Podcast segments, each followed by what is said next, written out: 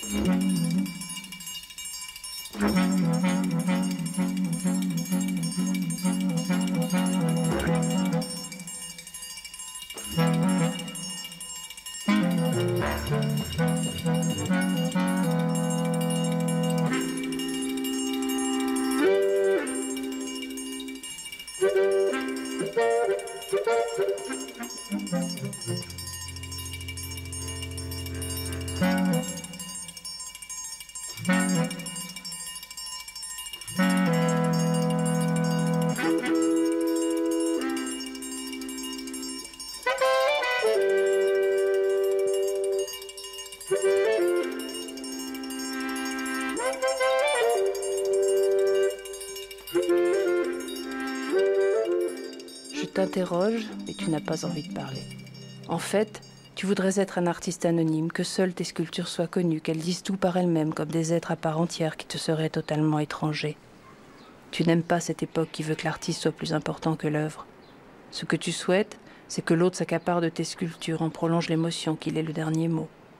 Tu respectes la part de rêve de chacun, tu préserves la tienne.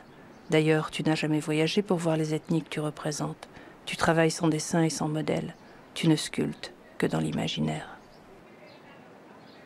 Je n'ai jamais eu besoin de voyager pour voir les ethnies que je sculpte. Parce que je les porte en moi avant de les réaliser.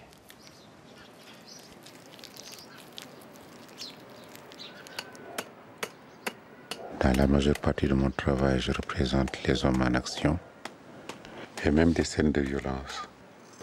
Les hommes qui luttent, les hommes qui se battent, les hommes qui se mesurent avec les animaux. C'est aussi cela l'Afrique. Un champ de lutte et de combat. On lutte pour conquérir la femme qu'on aime. On lutte pour conquérir l'espace. La lutte est une façon d'exister et de reconnaître l'autre.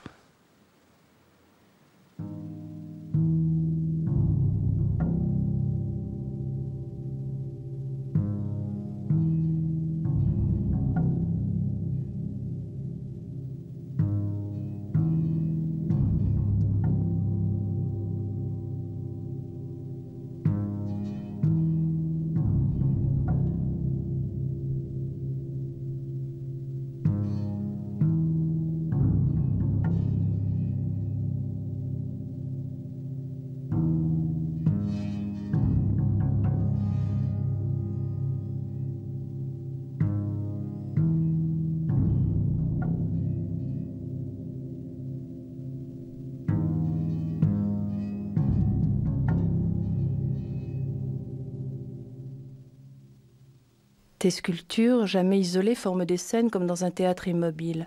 Tu racontes une histoire, un cinéma rien qu'à toi. D'ailleurs, en 1961, tu t'es acheté une caméra 16 mm, une caméra qu'on remontait à l'époque avec une manivelle.